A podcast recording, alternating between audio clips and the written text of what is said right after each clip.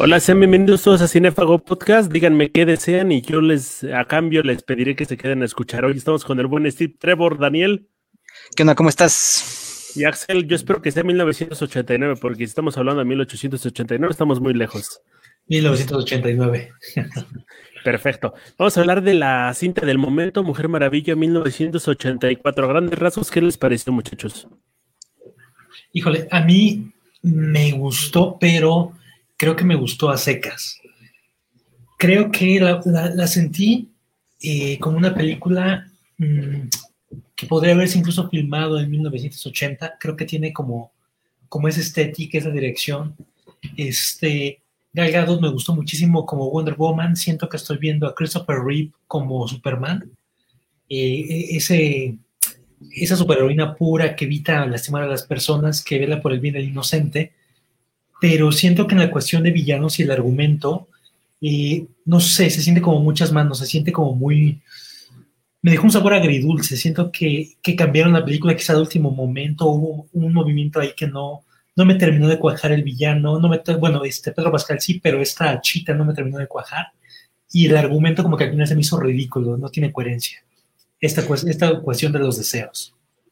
Yo pienso que en comparación con su predecesora que Wonder Woman 1, eh, es un muy buen avance, buen desarrollo. En, la primera película vimos su origen, su cómo, se adapta a este mundo, al mundo real, y aquí ya la vemos más desarrollada. Eh, me gusta esta cuestión de que ya la vemos, la de Diana, Diana derrotada, Diana este, vulnerable, ¿no? A mí me encanta este, este, sentido porque, bueno, si ya estableciste al héroe, ahora tienes que hacerlo dudar, tienes que hacerlo caer, tienes que hacerlo, enfrentar, darle una problemática un poco más fuerte, ¿no? Lo que es pues ya en un mundo pues más, bueno, sí es moderno, porque en la actualidad es, más contemporáneo, pero es un mundo moderno. Eh, entonces me, gustó, sí me gustó mucho, creo que se ha convertido en mi tercer película favorita de, si es que tiene nombre este universo DC en el cine.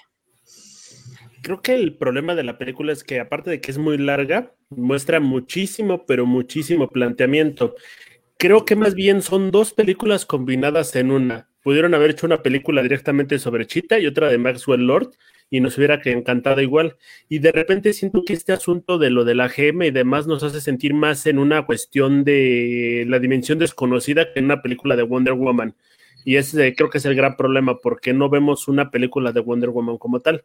Ahora, quiero preguntarles, ¿hay mucha diferencia entre la primera escena y toda la película? Bueno, la primera secuencia de acción. ¿Cómo vieron esa secuencia? La secuencia a mí me gustó mucho, pero eh, creo que, está ahí porque sí. Creo que la secuencia de Diana Niña no aporta nada. Realmente creo que la cine pudo comenzar con ella en el mundo eh, moderno, entre comillas. Creo que el, único aporte que podremos decir de esta escena es que, bueno, ella prácticamente no es perfecta, ¿no? Que hace trampa para esta, esta prueba, pero incluso se me hace entonces incoherente porque, bueno, si ella este, no es como una mujer, una niña perfecta en ese entonces, luego te la, plantean como la mujer, este, tipo Christopher Reeve femenina, no sé, me hizo ahí como el, hueco esta cuestión de, esa escena. Creo que fue más un, como un vuelamente, no, no vuelamente, fue como un espectáculo visual de, y recordarnos que Diana viene de, las Amazonas, para que la gente que no recordaba de dónde viene, cuál es su origen, este, cuál es como por decirlo su raza, fue como nada más un recurso así como, ah, y para recordarnos que su mamá es este Connie, Connie Nielsen y su tía es este pues, Robin Wright, ¿no? Entonces, nada más creo que fue como un pequeño guiño a la primera parte y ya, como dice Axel, no, no, no, no se encuentra como un propósito narrativo muy fuerte, si bien esto de que tomar el camino fácil no es lo ideal, pero bueno, más allá de eso no aporta mucho. Exactamente, a mí me pareció interesante que las Amazonas jugaran Quidditch y también hicieran parkour, pero y se ve, fantástico en la pantalla y me gusta cómo lo plantea, ¿no? Pero pues, también pudo haber sido un flashback de Diana, no te saltes las reglas y demás. Ahora, hay una escena de persecución, nuestra primera escena donde ya vemos a la Mujer Maravilla como tal y empieza a derrotar unos cuantos villanos, a excepción de la porquería esta del guiño, me gustó, y, pero siento que hay algunas cosas que pueden ustedes ahondar al respecto. Esa escena se me hizo buena y de, cierta manera es que se me hace lógica e ilógica dentro del universo. se me hace lógico esta cuestión de que ella en esa secuencia que me gustó mucho destruye las cámaras de seguridad para no ser vista, pero me causa un poco de conflicto esto porque, o sea, vemos todo el conflicto que causa eh, Maxwell con su ira de los deseos y cómo omites esto de, de, lo que viene después en el universo DC, no sé, creo que yo hubiera quitado esa parte de romper las cámaras porque siento que ya están ignorando pues, prácticamente todo lo que hizo Snyder, o al menos esta película se siente como, como independiente. Creo que tiene buena, pues, buena fotografía ahí. Me recordó muchísimo, por ejemplo, a Stranger Things, a estas secuencias finales de, de la última temporada en el centro comercial. Está muy bien ambientada y bueno, me, me gustó que no fueran como como unos hombres malos risibles, como en eh, Aves de Presa. O sea, aquí pues, Mike bien como tienen algún propósito que cita en Ángel en el final de la película, que es la obtención de esta roca ahí en la tienda de, souvenirs. Eh, pues creo que la contradicción total, la contradicción total es la película. Diana en Batman contra Superman dice que se alejó 100 años de la humanidad. Y entonces esta, esta aventura está como, toda la aventura de, que sucede en 1984, pues está está rara, ¿no? Ni siquiera al final te, te dan como una excusa de por qué Diana diría eso en el futuro a Bruce. Pero bueno, vamos a obviarlo, que no vamos a decir que no tenían ese plan en ese momento, ¿no? Cuando se hicieron esas, películas. Me gustó mucho, es como muy, como ya dijiste, muy serie de los 80, muy, me recordó a esta, este capítulo que le presenta a Rick Dalton a Cliff Booth. Este, vamos a ver mi episodio, ¿no? Entonces está como que muy, ah, ay, le pega, o sea, como que muy, de cierta forma, un poco exagerado, pero vaya, creíble y bastante bonito visualmente porque es, bueno, galgado, ¿no? No me gustó, como dices, el guiño ahí de, de la esta chica, ahí cuando se cae en el, en el oso, pero bueno, es, es cosa aparte. Ah, yo tuve problemas con esa escena porque de repente lo sentía como pastelazo. Le pegaban al villano y el villano se resbalaba como 30 metros, como si estuviéramos viendo mi pobre angelito. Y también esta cuestión de, ay, hay que proteger niñas, hay que guiñarle el ojo a la niña de chin, o sea, nada más le faltó el sonidito, el clink para hacerlo como super cursi. Me gustó la escena porque considero que vemos a la Mujer Maravilla como tal, hay demostración de poderes, hay demostración de, de habilidades, ¿no? Eso está como muy padre. Y poquito a poquito avanza la película y nos presentan a nuestra, por así decirlo, nuestra primera villana, Bárbara Minerva. ¿Notaron que hay un chingo de acosadores en la película? Sí, de hecho creo que la manera en que fue como bajado esa cuestión del acosador a mí se me hizo que es buena. Este, por ejemplo, ya eh, adelantándome un poquito, cuando Bárbara ya se va transformando en, en, chita, al menos mentalmente, la manera en que se desquita de su acosador, este, pues casi casi golpeándola hasta la muerte, creo que, que, representa o refleja como el hartazgo femenino que, que pueden llegar a sentir ante, este tipo de conductas. Creo que esa fue que yo vi quizá eh, más obvia, porque lo de la fiesta, eh, cuando todos quieren salir con eh, Diana, pues como, como que ella pone sus límites y eso como que tienes, eh, venga, yo no lo sentí como tanto acoso, sino, ¿sabes qué? No, hermano, hasta ahí, este, yo no, yo no. A mí, este, bueno, como dices, es, es muy, de cierta manera, manera real, ¿no? Eh, cómo traspolarlo lo que se vive en la edad contemporánea con, con en ese entonces cuando creo que había un, machismo como que más, más explícito, más, este, más, más normalizado, ¿no? Eh, me gustó, no creo que no podría andar más, más allá de lo que dijo Axel. En cuanto a Minerva, fíjate que eh, estar viendo a Kristen Grieg ahí como, pues, creo que todos la conocemos más por comedias, al menos yo, y verla aquí con un papel más, más serio, ¿no? Me gustó cómo abordó, ¿no? Eh, creo que ahí no la llamaré la villana, solo sería como una adversaria. Y pues me gustó su evolución. Como primero es este, ignorada, va ahí por su trabajo, ya después al, al pedir su deseo, eh, pues ya como que es más vista y es hasta como que más lujosa, no más lujosa, más este agradable para la vista humana, ¿no? Me, me, me encanta ahí cuando está haciendo ejercicio ahí y pues está de cierta manera opacando a los hombres fortachones. No sé también este detalle. No había como otras mujeres ahí haciendo pesas, sino eran los únicos hombres. Y ella pues levantando más peso que ellos. A mí me se me hizo una villana muy cliché. O sea, creo que, que es lo mismo que vimos con Aldrich Killian en Iron Man 3, con eh, Electro en El sorprendente hombre araña 2 es el, es el típico perdedor que tiene mala suerte, pero que siente admiración por otra figura y luego se convierte en el Nemesis. No, sé, ah, síndrome de, de los increíbles, ¿no? Mm, creo que a mi punto de vista, creo que desperdiciaron el personaje y la actriz. Sí te la crees como la, como la, la, la freak de ahí de, de las investigaciones, eh, como la geóloga, pero no sé, creo que no tiene el mismo porte que Pedro Pascal para llevar el peso del antagonismo. Y se me hizo una Viena sumamente cliché que no, Así, como decías, creo que podríamos haberlo utilizado en otra, en otra película y de una mejor manera que no tan cliché. Efectivamente, vas de, va desde un punto muy negro a un punto muy blanco o viceversa, y no permite ver como estos manejos de gris, o sea, soy muy muy buena o soy muy muy mala. Otra cosa que me gustó muchísimo es que es una película que habla de empoderamiento femenino, pero no por eso lo veo como propaganda, ¿no? O sea, como que hay ciertos guiños que te va dando la trama, que te va diciendo, ¿sabes qué? Por aquí va el asunto, y sin necesidad de decir, ay, es que yo voy a ser súper poderosa porque soy más chingona que cualquier hombre, ¿no? Y aquí son muy inteligentes, te lo saben plantear y no lo, en ningún momento lo sientes como un insulto. Y creo que tiene que ver mucho porque con la temporada que manejan, así como lo dice Daniel, este Patty Jenkins, Jenkins se le hizo muy bien en elegir un futuro que más bien es el pasado, ¿no? Eh, algo que dice así como de este empoderamiento femenino es que estuvo bien, por ejemplo, estuvo correctamente manejado en la primera parte al, por ejemplo, no usar a Steve Trevor como un sidekick, sino como un compañero, ¿no? Que es lo que creo que debería ser en toda la industria.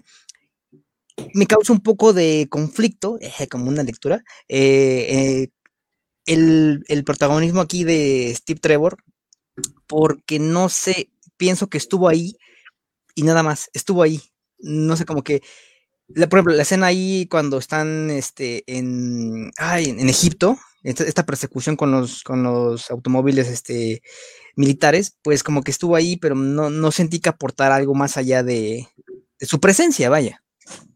Creo que es Steve, a mí me gustó la presencia de Steve y creo que es porque ahora estamos teniendo un, una transpolación de papeles. En la primera era prácticamente eh, Steve enseñándole a Diana este, cómo funciona el mundo, qué ha pasado. Y aquí me gustó esa ambivalencia de ahora yo te voy a enseñar. Creo que por esa cuestión también eh, se siente como bien este empoderamiento porque es, tú me ayudaste en un momento, ahora yo te voy a ayudar a comprender el mundo.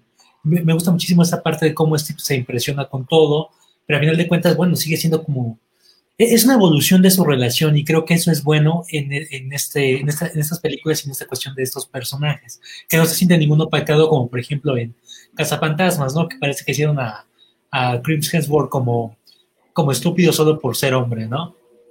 Sí. A ver, ya acabamos de recibir aquí a Mark Lord.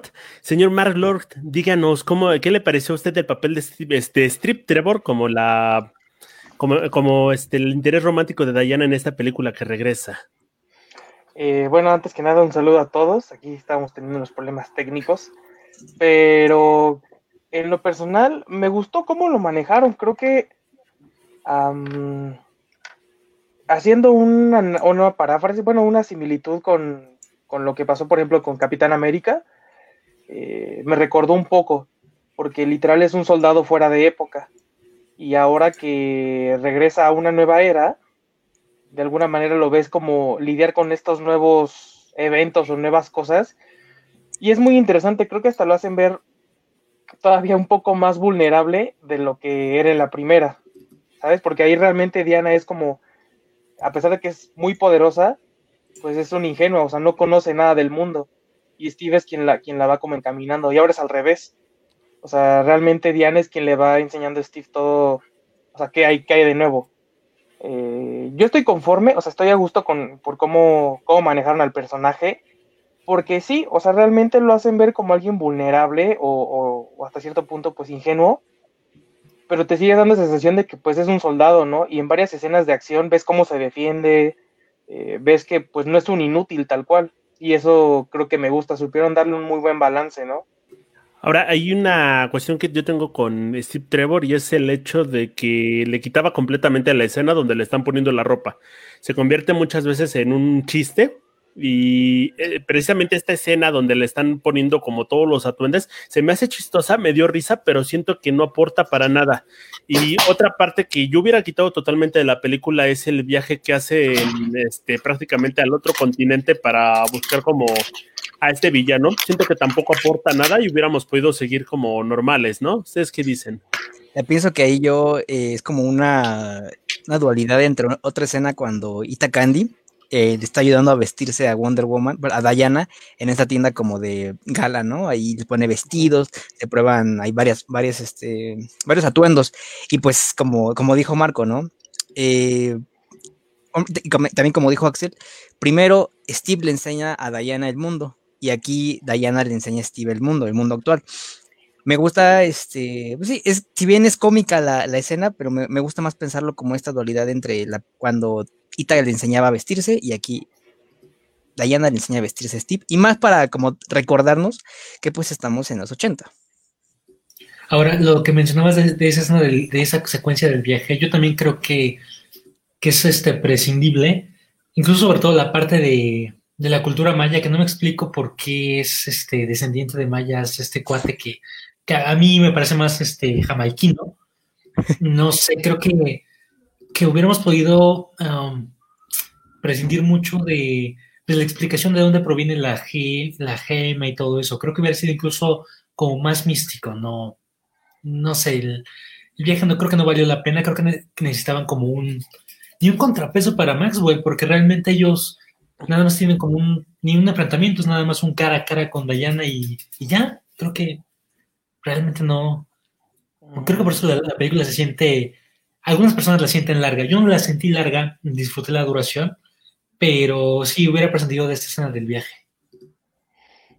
Mm, yo, por ejemplo, creo que pues no sé, no estoy tan de acuerdo con que sobre, o sea, entiendo o pareciera que no, no aporta realmente la historia, pero creo que a partir de ahí es el punto en el que eh, todo empieza a irse como al caño. O sea, porque a partir de ese suceso es cuando todo se empieza a magnificar. Y es cuando Maxwell ya se da como completamente cuenta, o sea, bueno, se da, se da cuenta exactamente de hasta qué, hasta dónde puede llegar como su poder.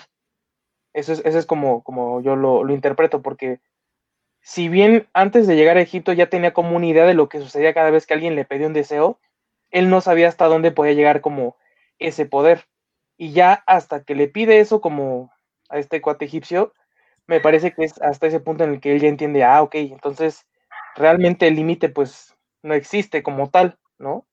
Eso está, está padre. Y ahora lo del contrapeso, pues no sé, yo creo que eh, algo que a mí me gustó de esta película en particular es, si bien Mujer Maravilla sí tiene un enfrentamiento con, un enemigo como cuerpo a cuerpo en varias ocasiones, me gustó que este no fuera directamente el, enemigo al que gana como únicamente a través de los golpes o a través de la fuerza, que es algo similar a lo que sucedió en, la película anterior.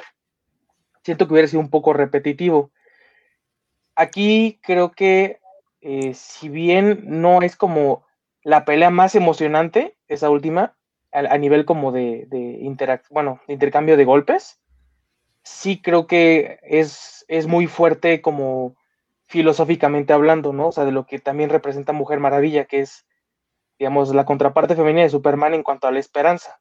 O uno de los objetivos que tenía la Mujer Maravilla, que siempre ha tenido, es llevar la esperanza al mundo de los hombres.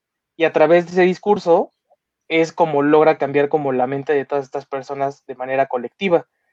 Mm, o sea, yo, yo, por, yo por ese lado no tendría ninguna queja con, el enemigo, ¿no? De lo del dios maya, pues, pues sí, o sea, como que está de más, o sea, igual pudieron haberlo cambiado por otro dios, o, que tuviera, o, ajá, hubieran escogido, no sé, o que se hubieran dicho Loki, ¿no? dices, bueno, es que es un dios del engaño, o algo así, aunque realmente no lo enseñaran, porque realmente solo te dicen como un hombre medio extraño y que todo lo que, lo que pides te, te, lo va a cobrar de otra manera. Pero pues de alguna manera entiendo que tienen como que tratar de nombrar como al, al enemigo, porque a veces si queda muy abstracto como que la gente se pierde.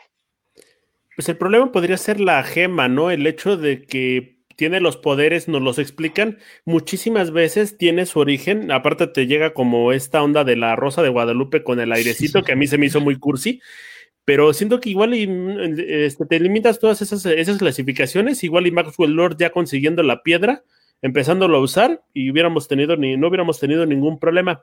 Ahora, no sé si ustedes pensaron que a mí me pasó, Maxwell Lord empezaba como un personaje sumamente tóxico con, en cuanto a la masculinidad y yo pensaba que iba a ser un cliché horrible, ¿no? Dije, este, este vato, o sea, prácticamente se va a sacar el miembro en alguna parte de la película y, y se lo van a cortar, ¿no?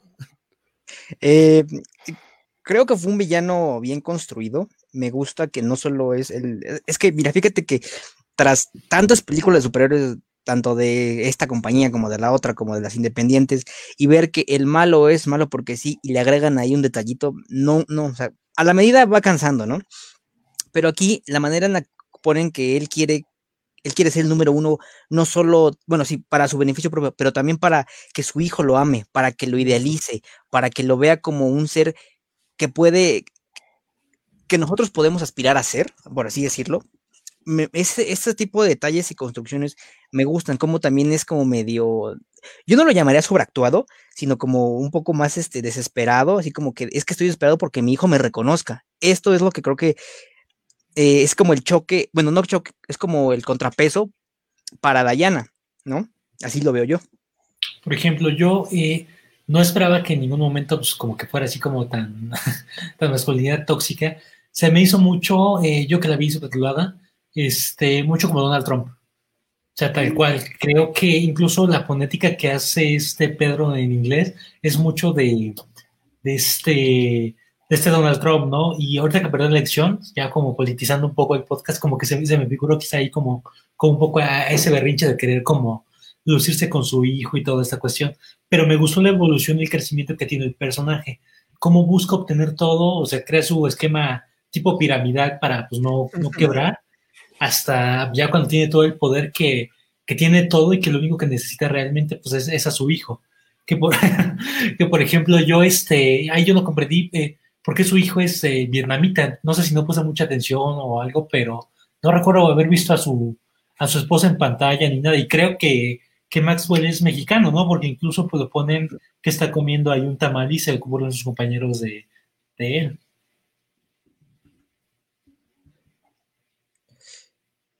Creo, que eh, sí le respetan el, origen de, de Pedro, ¿no? Chileno. Al menos a mí me, a mí me figuró cuando le están haciendo bullying ahí sus, sus, amigos y también, no, cuando sus papás están peleando, cuando él está recordando, creo que, bueno, al menos no como tal vía un mexicano, pero se me figuró más a un chileno, no sé si ya tengo porque grabado, es porque Pedro es chileno, o no sé, no sé ahí, pequeño detalle. Fíjate que el tamal que dices ahorita no lo tomé la primera, pero ya que lo dices es, es interesante, ¿no? Eso pensé que era mexicano, pues, porque dije, pues es un tamal, o sea, obviamente uno pensaría, bueno, están respetando el origen de que es chileno, pero al ver el tamal, pues es mexicano, o a menos que hayan hecho el pastiche de, ah, es latinoamericano, pon un tamal, es lo mismo en todos los países, ¿no? Pues, con un burrito o algo así, ¿no? Sí, sí, sí. algo que, quiero comentar es, este, hubo una escena, sin adelantarme al, conflicto final, porque eso me lo quiero reservar, es que cuando esas actuaciones de, de, Pedro Pascal sí, se me, sí me gustaron, sobre todo esta mueca que hacía como de la risa malvada, no sé qué opinan de la risa malvada, ahí como cuando fruncía el ceño y, y, hacía como la risa malvada, sobre todo cuando llega Diana y este Maxwell le dice, ¿qué deseas, no? Y le pone la mano así como de, como, como ejerciendo poder sobre ella. Es que es mucho Donald Trump, creo yo, o sea, como que incluso físicamente, la manera en que camina, la manera en que se viste, el pelo del personaje, creo que es como una buena analogía. Creo que quizás fue como para para tratar como de, darle una pedrada indirecta al personaje, que bien a mí no la comprendería al final tomando en cuenta que, se redime, ¿no? E, esa, esa, parte en donde se redime el personaje, fíjate que creo que es otro, otro detalle más que hace más rico al, más rico, que hace más rico al villano, ¿no? Eh, porque si bien pudimos verlo, pudimos ver cómo ya lo derrotaba y ya nunca se le volvía a ver, o cómo, no sé, Dayana lo, de cierta manera, mataba en, un, en, un, intento desesperado por derrotarlo, pero esta cuestión de ya redimirlo, te digo que agrega como una, una capa, casi como cebolla, eh, hace que el, personaje siga creciendo, ¿no? Es que los, justamente los humaniza. O sea, no, no, tienes como el villano, al villano seco, a la entidad cósmica destructora. Es, es algo que realmente tiene un propósito y creo que fue muy acertado el propósito de su hijo. Yo y además fue un recurso que se guardaron durante toda la promoción de la película. O sea, nos salieron como mención de él. Yo cuando lo vi ahí en pantalla, pues de, oye, o sea, esto sí no, no, no me esperaba yo porque yo tenía idea de que Maxwell iba a morir al final o algo por el estilo. Pero hubiera sido muy gracioso que hubieras visto en el póster al niño ahí, ¿no? Vietnamita y tú, ¿qué haces chamaco ahí, no? Y él está mal. ¿Qué opinas tú del villano? Eh, pues hay vietnamitas, hay mexicanos que parecen vietnamitas, entonces es válido, lo compro. Eh, pero, por ejemplo, ahí está Checo. Eh, creo que este, a mí de, los villanos, o sea, que he visto últimamente en las películas, creo que es el que más me, gusta, porque no es justamente este, este supervillano así ultrapoderoso, ¿no? Al cual le pueden ganar a través de la fuerza bruta o la fuerza física realmente. O sea, tiene que apelar a, otro tipo de, recursos. Y todo, todo, o sea, justo este mensaje detrás del villano que es esta urgencia por sentirse reconocido no solo pues por, también por la demás gente, sino también por su hijo, creo que es lo que más, más valor le da, ¿no? O sea, al final es de esos villanos que dices, ay, güey, es que sí le está cagando, pero entiendo por qué lo hace. Y creo que eso también te, ayuda a entender el por qué no es tan difícil la decisión que, está tomando Diana. Porque es como, pues es que no lo puedo matar, ¿no? O sea, al final, creo que ella también se da cuenta que esa no es, no es la solución. Y pues no sé, creo que un, buen como mensaje detrás de esto, o más bien como en sí de la película, como del, del guion, es creo que muchas películas deberían de enfocarse no solamente como sí en el, en el héroe, pero también como el trasfondo del villano, porque lo hemos visto en otras películas que sinceramente el villano termina por ser sumamente hueco y, y, pues solo funge como el papel del malo, pero pues no, no impacta nada, ¿no? O sea, no sé, en la misma compañía veo a Steppenwolf y la verdad no me, no me causa nada porque pues al final es una chichincle que solo está yendo a hacer los mandados de alguien más. y, no te da chance como de conectar con él. Y aquí con este personaje, pues al menos entiendes que con el hijo, o sea, todo está que está dando. Incluso al final, cuando él, tiene como esta eh, epifanía y, ve, y ves cómo su vida fue, fue muy difícil porque pues era más o menos pobre, se burlaban de él y todo eso, pues hasta ahí ya entiendes, ¿no? Y dices, este, cómo cómo es que sufrió y cómo es que todo esto se fue escalando hasta llegar a ese punto. No estabas hace rato, pero estábamos comentando de villanos y mencionamos a Chita. Eh, yo les dije que a mí me parecía como, eh, como ella realmente un villano cliché, que era lo mismo que Rich Killian en Iron Man 3, eh, que Max Dillon en, este, en Electro, como el sorprendente Braña 2. ¿Tú qué opinas de esa villana? A mí me pareció que está desperdiciada y que realmente no, pues, no aporta nada. Yo le dije a, Axel rápido que más que ser una villana es como el, ¿cómo se llama? El, ¿Antagonista? No, no, no. El, adversario. El adversario, el adversario. Así como en Aquaman, eh, el Ocean, Master es el villano, Black Manta sería, vendría siendo el adversario. ¿Ahí qué opinas tú de Chita? Sí, creo que eh, sí es de esos personajes, o bueno, sí es de esos villanos que a lo mejor valdría la pena haber este, expandido un poco más la, historia de Chita, ¿no? Pero creo que aquí lo que funge es justo para saciar esa parte física de, de Diana. Porque, o sea, realmente no hay ninguna confrontación con, Maxwell Lord. O sea, eh, Steve es el que se termina agarrando madrazos con él realmente. O sea, en toda la película es él. Pero Diana, y, digo, lo entiendo porque si no, pues fácilmente le puedo haber roto la cara 20 veces antes si no hubiera estado ahí esta Bárbara.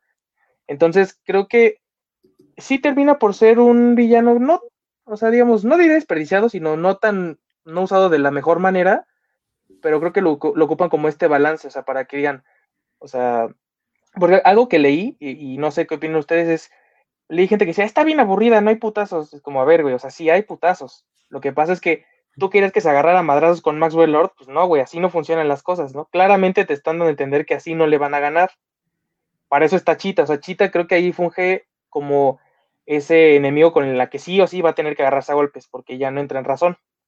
Entonces, no sé, a mí, pues no, no diré que es una villana épica, pero pues sí le puedo, o sea, sí pasa, pues, o sea, yo entiendo la, situación exactamente. O sea, aparte, lo que me gusta es, ese final, o sea, porque te das cuenta que aún así, o sea, sí le ganó físicamente, pero realmente como termina ganando Diana, es convenciendo a todos, incluso a ella, de renunciar a su deseo.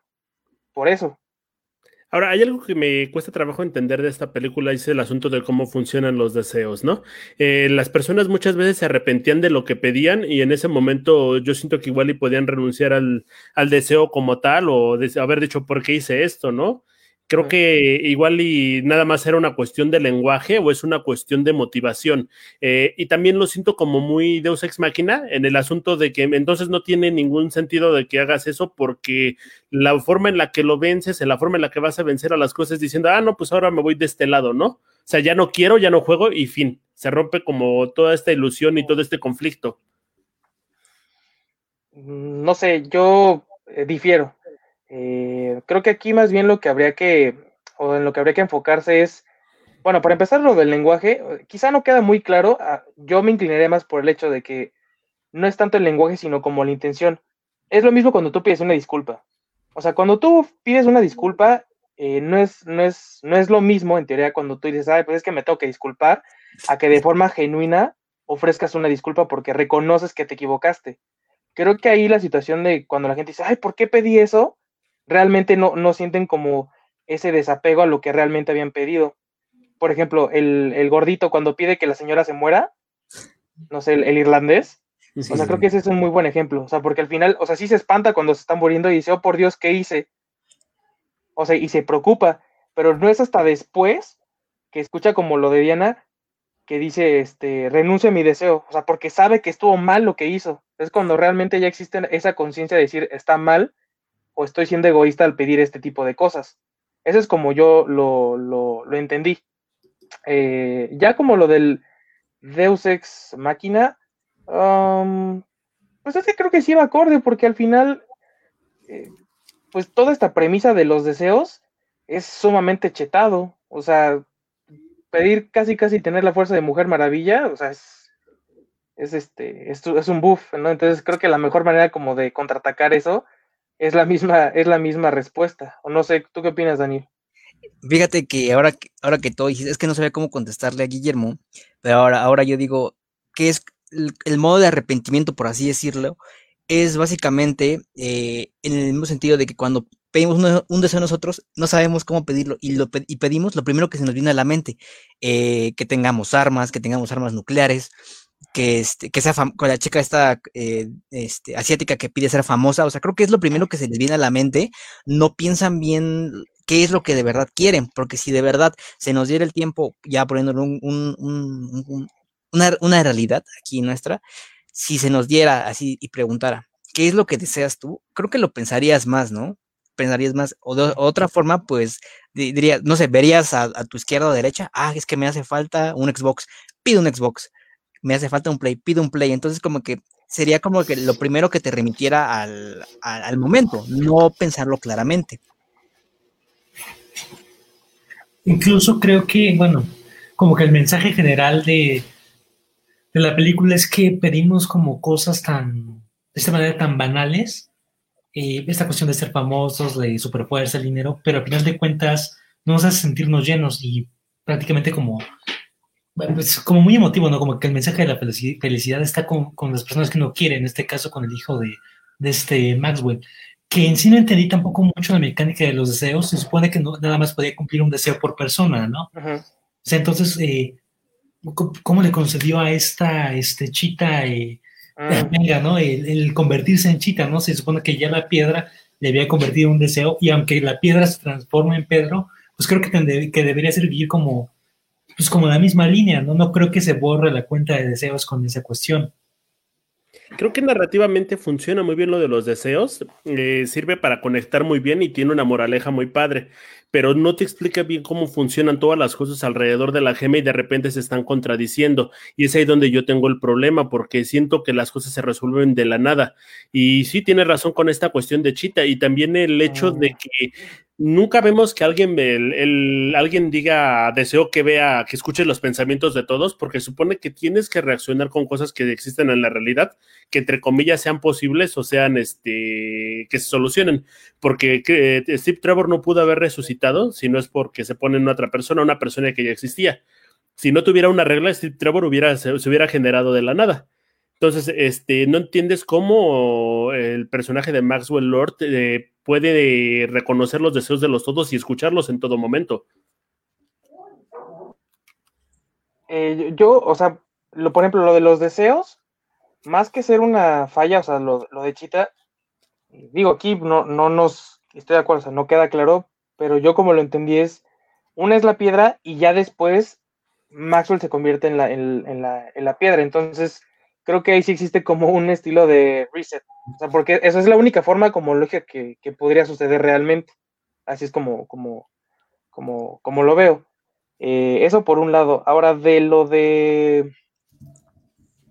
de ay, se me, se me fue como la, segunda. La parte donde empieza a escucharse, donde empieza a hacer cosas que no hacía antes. El hecho de que nada más por ponerse en la tele ya sabe cómo. Ya puede escuchar los pensamientos de las personas y saber qué es lo que están deseando. Porque antes tenían que tocarlo.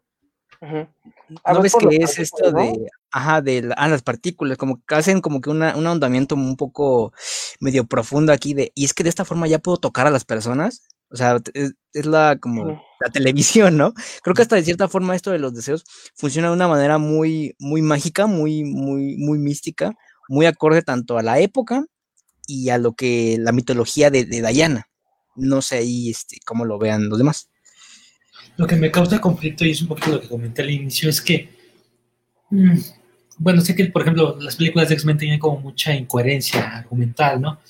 Pero aquí creo que un problema tan grande y de proporciones prácticamente mundiales, porque había un problema nuclear con Rusia, Estados Unidos, eh, ¿cómo se olvida todo esto para 2013 que, que empieza el hombre de acero, ¿no? O sea, yo creo que, que pues ya no están siguiendo como una línea eh, como una especie de universo compartido, creo que es quizá un acierto, pero no sé, igual creo que las cosas se, se resuelven de manera muy fácil para, para el, todo el impacto que tuvo, ¿no? Toda la, este, uy, toda la, la, expansión de eso, porque fue una onda pues, prácticamente mundial. Y también la onda de, este, ¿qué, ¿qué va a pasar con Maxwell al final? O sea, sí, tiene su hijo, lo que tú quieras, pero no va a parar, por ejemplo, a la cárcel o va a ser el hombre más buscado o algo por el estilo? Efectivamente, nadie tiene consecuencias, así como también no hay como una razón para que exista la armadura. Eh, la vemos como el símbolo con el cual las amazonas están dispuestas a proteger algo más, pero no sirve para ni madres, no ayuda para ni madres, no tiene ningún peso sobre la historia más que ver a Gal Gadot de dorado. Creo que, bueno, sabemos que la armadura viene de, directamente de la mente de Alex Ross, todo lo que pinta Alex Ross es bonito, pero no, creo que fue más un recurso estético ahí para, por lo que se, por lo como te dicen, ¿no? Que para proteger, para defenderse. Entonces, pues, si, si Diana no, no pudo vencer a Chita ahí en, en la Casa Blanca con su traje clásico, con traje normal, por así decirlo, pues bueno, va con una buena armadura y se me hace, bueno, fíjate que no quiero decir quema un cartucho interesante, pero sí usan una forma, creo que debidamente interesante. Porque bueno, está, ya dije, ¿no? El argumento de que no la pudo vencer así, pues ahora va con, con tres niveles más de, experiencia, ¿no? del sombra creo que no hemos platicado y a mí, a mí se me hizo quizá como una especie de robo.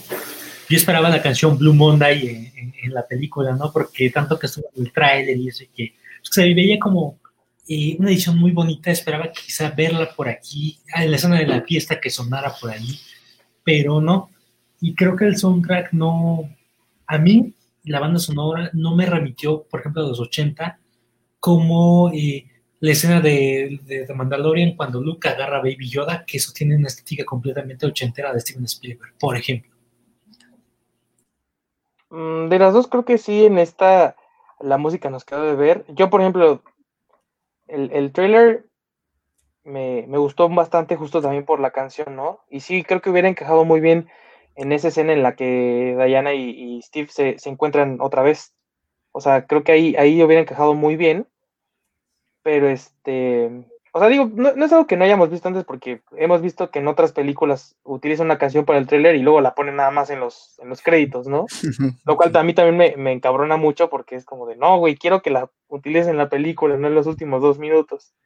Pero sí, ya en cuanto a la ambientación, sí por momentos creo que, o sea, como que se les fue el pedo, o sea, como que sí no, no, no ambientaron tan bien como el anterior, donde sí se notaba un poco más la época, ¿no? Más en la parte en la que están bailando eh, él y Steve en, la, en, el pueblito, con la nieve.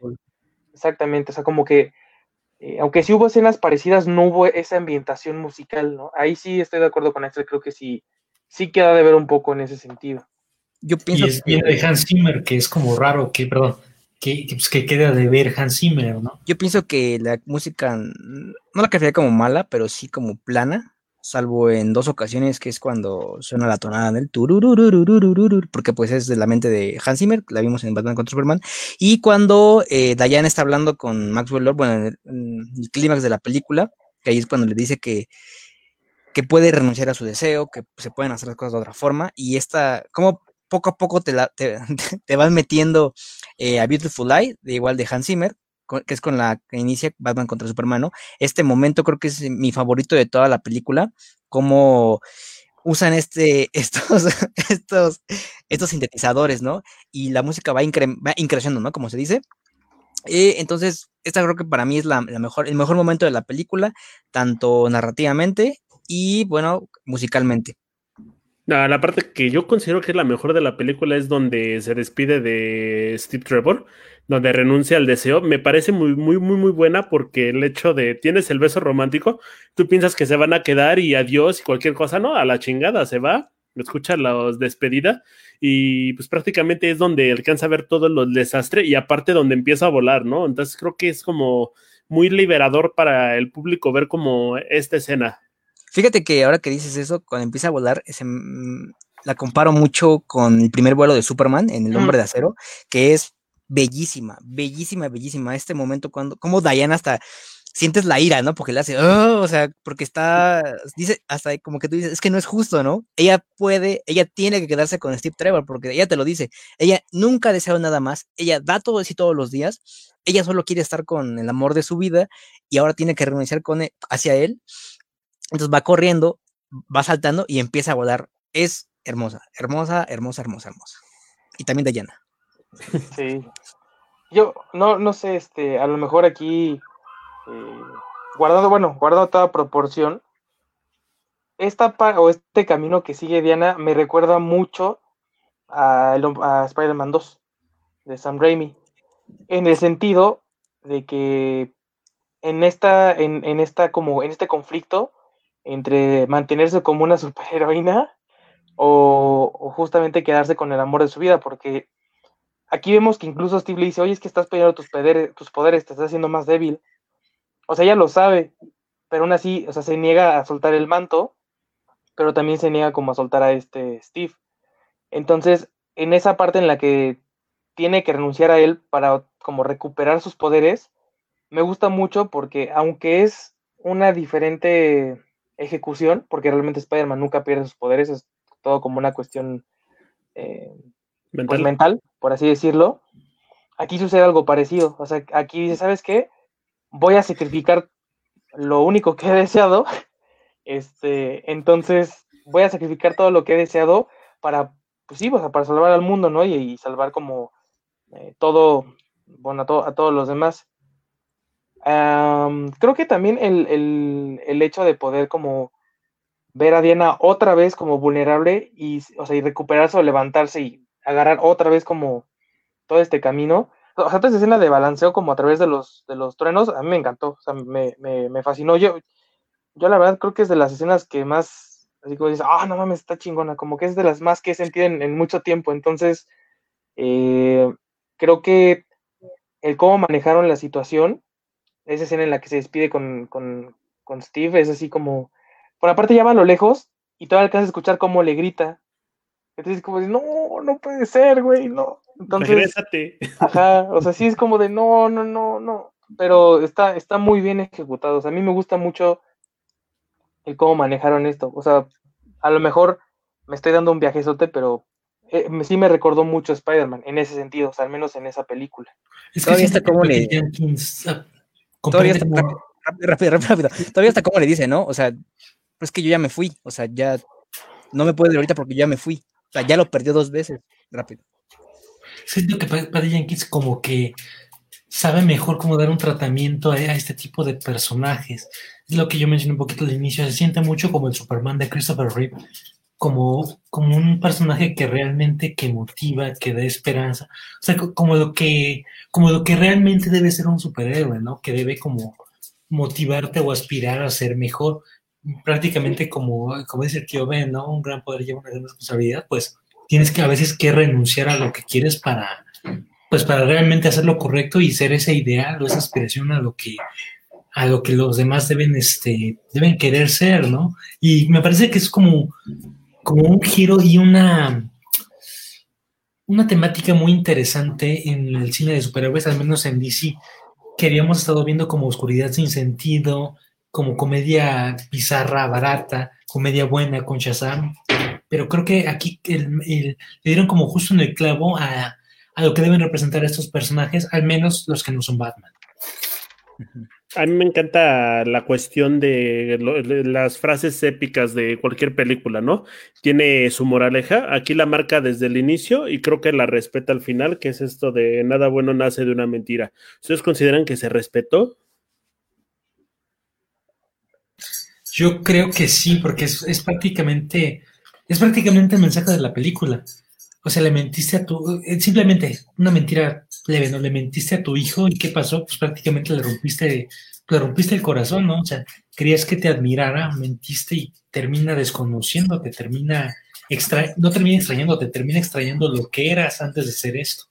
No, aparte, perdón, la, esa escena principal, ¿no? O sea, bueno, en contraparte, o también una de esas escenas que, que te hace sentir hasta mal por él es como está el hijo en la oficina y llega este, bueno, está el otro empresario y lo llama perdedor y, o sea, y le insulta enfrente del hijo, es muy triste, o sea, porque aparte, justo dices como de, güey, se lo pudiste haber dicho en privado o fuera y no enfrente de su hijo, ¿no? Y creo que eso es como lo más, lo más triste. Entonces, eh, en esa idea creo que es, es, es muy, muy, muy fiel la, la, la película, porque desde ahí también te va planteando como el problema. Y sí, o sea, realmente las, las mentiras o todos estos deseos, pues si bien mm, son como para aparentar ciertas cosas que en realidad no son, porque también creo que esa es parte de la, de la historia, porque realmente, pues, o sea, Diana sí estaba con Steve, pero no es Steve Trevor, o sea, es, es otro sujeto que por alguna razón no tenía alma, entonces realmente no, no es real. Y creo que también en eso se basa la, la película, todos estos como deseos que tienen, o, todos estos objetos, pues de alguna manera no son como reales, por así decirlo. Y además, esa, esa escena que dices de este Maxwell es precisamente el desarrollo ¿no? del villano que sientes empatía por él, y algo que muy pocas veces hemos visto en ese tipo de películas. Ya lo dijeron, pues la, la frase nada bueno será una mentira, pues remite totalmente a Maxwell, ahí este, este perfecto tratamiento del, bueno, no perfecto, este buen tratamiento del villano y ya siendo muy cursi, a mí me encantó cuando Diana le dice a Steve, ¿no? Solo te veo a ti.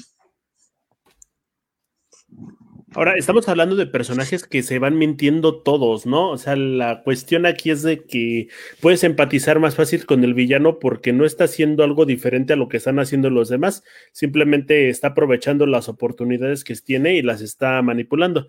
Ahora, tengo una duda para ustedes. ¿Cómo se habrá regresado Chita? O sea, te está en una isla donde no sabes ni qué pedo. Y aparte, la cuestión, le creo que la pelea que tiene contra Wonder Woman no es para nada interesante. Ajá, siento que igual, y, o sea, era necesario que hubiera un poco de acción para que la gente, entre comillas, no se aburriera, pero pudiste haber omitido la pelea y hubiera estado muy bien, ¿eh? Pues fue como un recurso estético, ya dijimos ahí, sobre todo por la armadura, y algo que a mí me, sí me molestó un poco aquí en, en Conchita, ya el diseño final, es su CGI, no lo calificaría como malo, no, no, no malo, pero sí me quedó de ver. Y pues usar, fíjate que Warner y DC tienen como esta costumbre de ponerlo todo en la noche, como para aparentar este tipo de, detalles. Digo, no lo califico como malo, pero pues sí me quedó de ver un poco ahí su diseño final. Y pues, nada, o sea, esto solo fue como un recurso totalmente estético.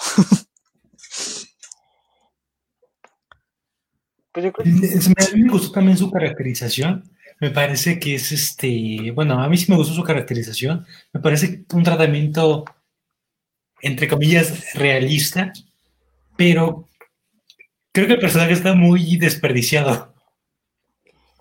Eh, pues es que es lo que hablamos hace rato. Creo que es para dar ese, ese balance, ¿no? Entre el enemigo al que no vas a poder ganarle como a través de los golpes y este enemigo al que sí te tienes que, que enfrentar, ¿no? O sea, porque aparte, sí o sí se tenía que dar ese enfrentamiento porque lo van construyendo a través de toda la película. O sea, ese siento que es como una, una escalerita. O sea, primero empiezan siendo amigas, luego empiezan como a tener ciertos roces, más bien, más bien como más bárbara, y ya después este, es esa primer pelea en la Casa Blanca para al final tener ese, ese duelo final. Entonces, eh, siento que lo van escalando bien. Igual no estoy tan satisfecho con esa última pelea. Si me hubiera gustado ver al, algo un poco distinto. Creo que quisieron como destacar esa agilidad de, de, de Chita. Pero por ciertos, o sea, por, por momentos casi no se, no se aprecia bien. Entonces, como que eh, sí entiendo la parte de oscuridad como para tratar de ocultar ciertas, no fallas, sino como para no, no, no hacer notar tanto el CGI, pero sí, sí me cabe ver un poquito ahí en ese sentido, ¿no? Y, y creo que al final no es de los CGIs más malos que he visto, o sea, sí lo calificará como, eh, no creo que envejezca tan mal, a diferencia, por ejemplo, no sé, el de Cat sí está horrible. Sí. O sea, porque ejemplos de, de hombres gatos sí tenemos, pero igual, no sé, o sea, creo que lo que pasó ahí yo, yo siento también es como, ahí, ahí funge ella también como este, o sea, esta, sí esta pelea final, pero también como para tú estar como tenso porque dices, güey, es que se está haciendo más fuerte Max en lo que ella está peleando con Chita, ¿no? Entonces, es como esa tensión de, güey, güey, te estás tardando y se está haciendo más fuerte y se está haciendo más fuerte y más fuerte y más fuerte. Entonces, yo creo que también es como, como esa idea, pero Creo que no sé. quizás no termina de agradar porque me parece que Bárbara impone más como Bárbara que como Chita. Mm, Como Bárbara, o sea, eh, cuando se prueba la ropa y se ve, y soy yo. O sea, como que sí, sí sientes una, una mujer fuerte, ¿no? No sientes que este que vaya a decir un chiste como en Cazafantasmas, por ejemplo, ¿no? Creo que está como bastante bien este eh, Aterrizado. caracterizada en esa parte, pero se pierde, entre comillas, su porte al momento de convertirla en algo más salvaje. Ahora, creo que también hay un como. Se me hace. Este enfrentamiento final se me hace muy raro. El hecho de que Pedro Pascal desarrolle telequinesis. O sea, no sé qué está haciendo con la mente. O sea, deseo que me des la vida inmortal, ¿no? Y a cambio, yo te voy a pedir que Diana se vaya tres metros hacia atrás, ¿no? Creo que es un desperdicio de deseos o de forma en la que lo puede hacer. Creo que también pudo haber sido como más inteligente. Este personaje es muy inteligente. Pues decir, ¿sabes qué? A cambio, Diana se va a ir de aquí, va a dar media vuelta y se va a ir este, o va a aparecer en una isla desierta, ¿no? Creo que se puede haber resuelto de otra manera. Creo que aquí la cuestión era tratar de resolver el hecho de, de que estuvieran juntos, pero que no lo pudiera tocar, ¿no? Inclusive puede haber dicho, quiero una jaula irrompible de ar- armadura de Amazona, ¿no? Es que creo que no podía separarlos al final. Tenía que haber este diálogo que se chuta Diana para que hiciera entender tanto a él como a los, este, como a, como a toda la población de- del mundo y obviamente al público, ¿no? Como esta, esta enseñanza que te deja justo como en la primera película, ¿no? Solo que aquí pues estuvo pues hecho de una manera pues muy, muy distinta. Pero el hecho de tener, de separarla, ¿no? De- puedo- Mm. creo que había otras maneras de mantenerlos en la misma habitación sin necesidad de estarla empujando con estos ventiladores. Sí, Creo que sí. El, el- el hecho de que hiciera eso, eh, eh, o que no deseo, es también como por esta soberbia. O sea, porque ya, ya en ese punto él está, él está comportándose muy soberbio. O sea, porque ya, ya se siente precisamente como todopoderoso. Entonces, eh, para él ya no representa ninguna amenaza de Ana. Entonces, o sea, realmente solo le está como quitando como si fuera una mosca, o sea, con, con el aire. Pero entonces creo que este. Creo, creo que por eso es, es el hecho que solo está como empujando. O sea, porque realmente ya no la considera una amenaza y él solamente está como este como enriqueciendo con, con los deseos que va pidiendo la gente. Creo que es por eso, o sea, pero Podría ser. Ya, ya estamos un poquito cerca del final y creo que no hemos abordado algo como, como importante que a mí me dejó un sabor, creo que agridulce de, de- un sabor agridulce, pero es este cameo de Linda Carter, ¿no? Que hasta te lo tienen que anunciar, ¿no? Esta Sí. persona es Linda Carter. A mí me, me gustó eh, que ya sea como ah, Artemisa la, la amazona más pro, pero al momento de verla físicamente no me gustó. la sentí que no sé si fue una consecuencia de, de verla en pantalla, no sé, pero la sentí muy falsa, la sentí como, ajá, con Botox, como muy operada, muy, como Leia en Rogue One. Yo no sé si Linda Carter actualmente y de verdad sí tenga ese tipo de operaciones. Este, ahí sí te, te fallo con el dato, pero sí tienes razón, como que se veía, fíjate, más allá del Botox, muy maquillada, muy maquillada, muy digitalizada. Eh, me gustó, me gustó. Fíjate que hasta cuando la vi de espaldas dije, ah, es Diana, va caminando por ahí. Oh, sorpresa, voltea y no, no es Diana, ¿no? Es como esta nueva, nueva personaje que pues es este, eh, Asteria, Asteria. Asteria, Asteria. Pues es que tiene 69 años, güey. O sea, No, no, es no, sí, una- sí, sí, pero creo que a lo que se refiere Axel es que como que, como que ya está grande, como para Ajá. lucir así. Ese es que como que sí. el, el- Que, el de hecho, le borraron como sus arrugas, se ve como muy... Ándale, ándale. es que, Snap, es que según yo sí Snap, está operada, ¿eh? O sea, según yo sí está, sí está, este, o sea, arreglada. Y creo que también ahí le hicieron algo como en, en After o no sé qué madre. Sí, O sea, como que trataron de balancear la cosa, pero sí, sí se ve un poco extraña, pero también creo que es, uno por la edad y sí por las operaciones que tiene, porque sí, sí, Creo que te refieres a. Snapchat, creo que es este programa multiavanzado. Snapchat, Creo que creo, creo que se llama así, no sé. ¿no es TikTok? No, es este Face, Face, este Face Fake, algo así, ¿no?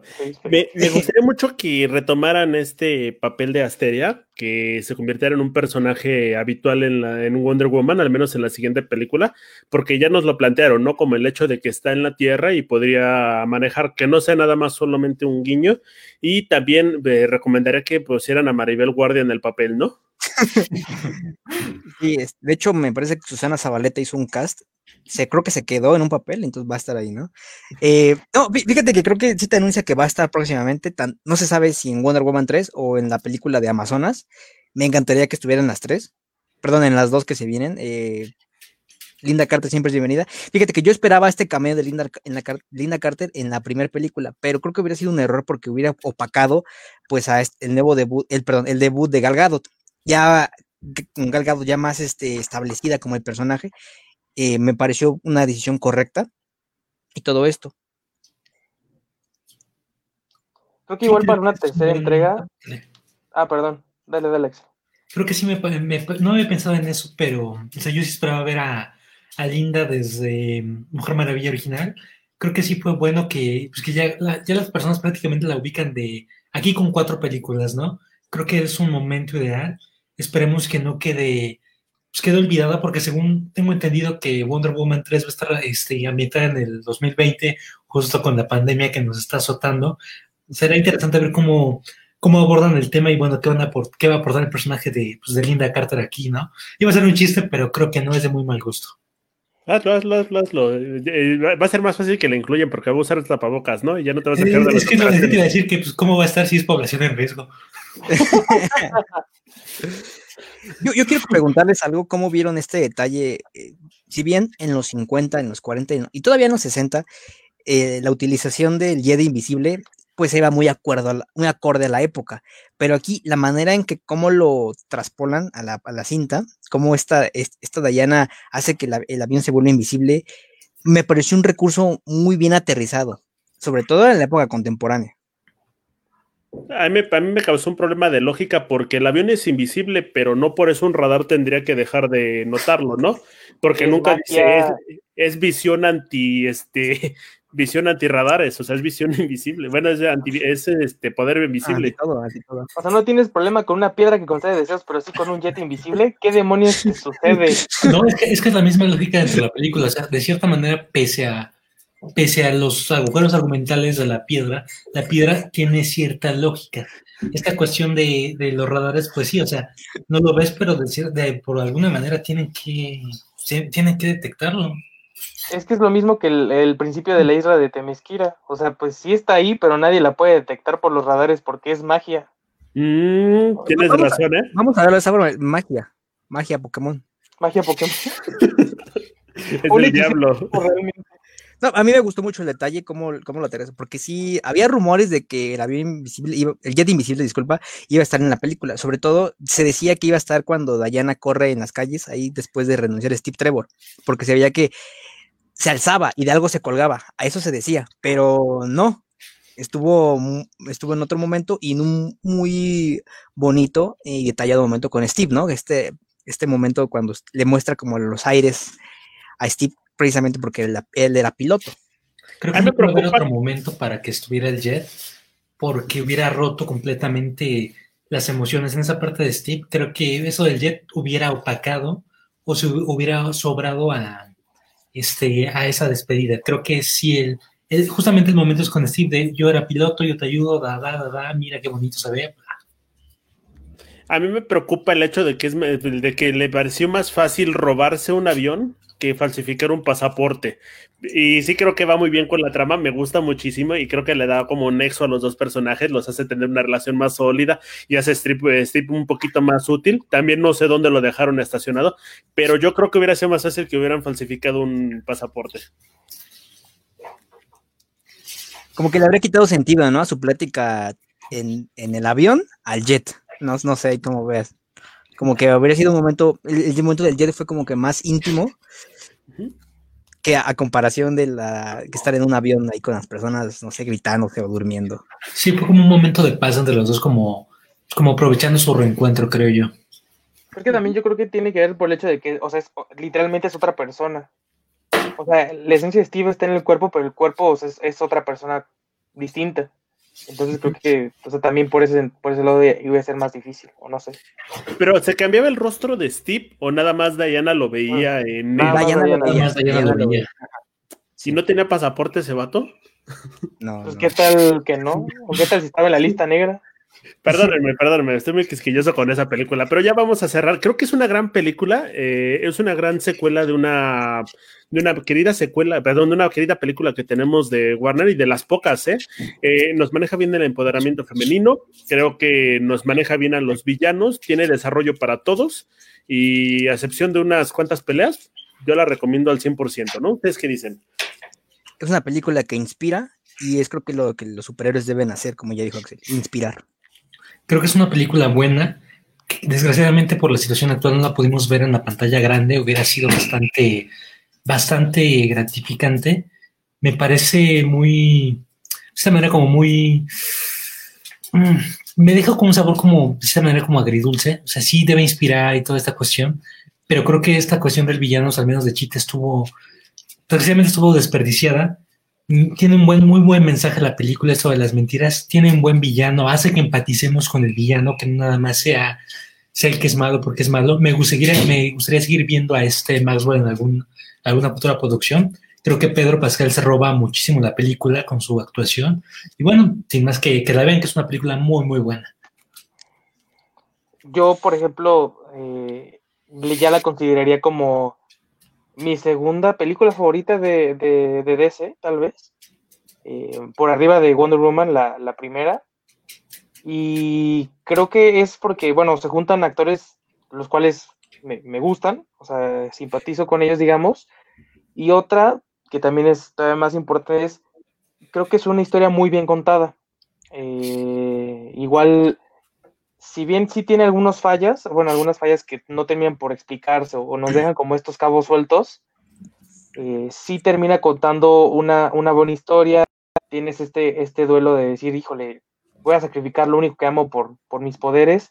O sea, todo eso está, está, está increíble y, yo sí la recomendaría, o sea, totalmente, ¿no? O sea, y todavía lo, lo respecto de las peleas, a mí como que sí me causa conflicto en el sentido de que ah, es que no hay tantos poderes. Ay, pues vete a ver Misión Imposible, güey. O sea, también, no, o sea, no todo se tiene que resolver como, como a base de, de, golpes realmente, ¿no? O sea, y lo hemos visto en otras películas de superhéroes, que pues se pueden agarrar golpes, pero es pésima la película. Entonces aquí creo que funciona muy bien. Creo que tiene la cantidad necesaria de, de madrazos y de peleas como filosóficas, en teoría. Entonces, yo, yo, la, yo la recomiendo 10 de 10.